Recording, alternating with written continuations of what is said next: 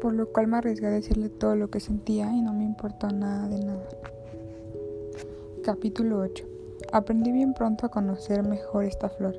Siempre había habido en el planeta del principito flores muy simples, adornadas con una sola fila de pétalos que apenas ocupaban sitio y a nadie molestaban. Aparecían entre la hierba una mañana y por la tarde se extinguían, pero aquella había germinado un día de una semilla llegada de quién sabe dónde y el principito había vigilado cuidadosamente desde el primer día aquella ramita tan diferente de las que él conocía. Podía ser una nueva especie de boabab, pero el arbusto cesó pronto de crecer y comenzó a echar su flor.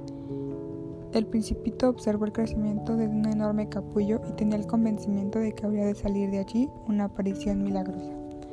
Pero la flor no acababa de preparar su belleza al abrigo de su envoltura verde. Elegía con cuidado sus colores, se vestía lentamente y se ajustaba uno a uno sus pétalos. No quería salir, ya ajada como las ampolas. Quería aparecer en todo el, el esplendor de su belleza. Ah, era muy coqueta aquella flor. Su misteriosa preparación duraba días y días, hasta que una mañana, precisamente al salir el sol, se mostró espléndida. La flor que había trabajado con tanta precisión dijo bostezando. Ah, perdóname, apenas acabo de despertarme, estoy toda despeinada. El principito, el principito no pudo contener su admiración. ¡Qué hermosa eres! ¿Verdad? respondió dulcemente la flor. He nacido al mismo tiempo que el sol. El principito adivinó exactamente que ella no era muy modesta, ciertamente, pero era tan conmovedora. Me parece que ella será de desayunar, añadió la flor. Si tuviera la bondad de pensar un poco en mí.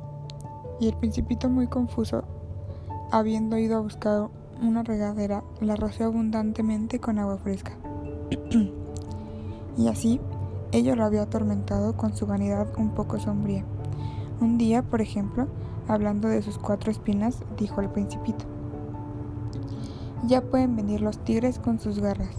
No hay tigres en mi planeta, observó el principito. Y además, los tigres no comen hierba. Yo no soy una hierba, respondió dulcemente la flor. Perdóname. No temo a los tigres, pero tengo miedo a las corrientes de aire. ¿No tendrás un biombo? Miedo a las corrientes de aire no es una suerte para una planta, pensó el principito. Esta flor es demasiado complicada. Por la noche me cubrirás con un fanal. Hace mucho frío en tu tierra no se está muy a gusto, allá de donde yo vengo. La flor se interrumpió. Había llegado allí en forma de semilla y no era posible que conociera otros mundos. Humillada por haberse dejado sorprender inventando una mentira tan ingenua, tosió dos o tres veces para atraerse la simpatía del principito. Y el biombo iba a buscarlo, pero como no dejabas de hablarme, Insistió en su tos para darle al menos remordimientos. De esta manera, el principito, a pesar de la buena voluntad de su amor, había llegado a dudar de ella. Había tomado en serio palabras sin importancia y se sentía desgraciado. Yo no debía haber, haberle caso, me confesó un día el principito. Nunca hay que hacer caso a las flores, basta con mirarlas y olerlas. olerlas.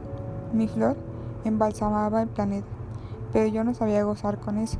Aquella historia de garra y tigres que tanto me molestó hubiera debido enternecerme. Y me contó todavía. No supe comprender nada desde entonces. Debí juzgarla por sus actos y no por sus palabras. La flor perfumaba e iluminaba mi vida y jamás debí huir de allí.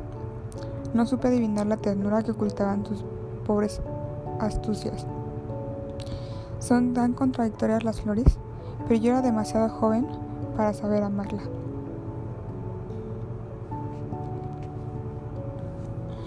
Creo que en este capítulo me trabé un poquito, pero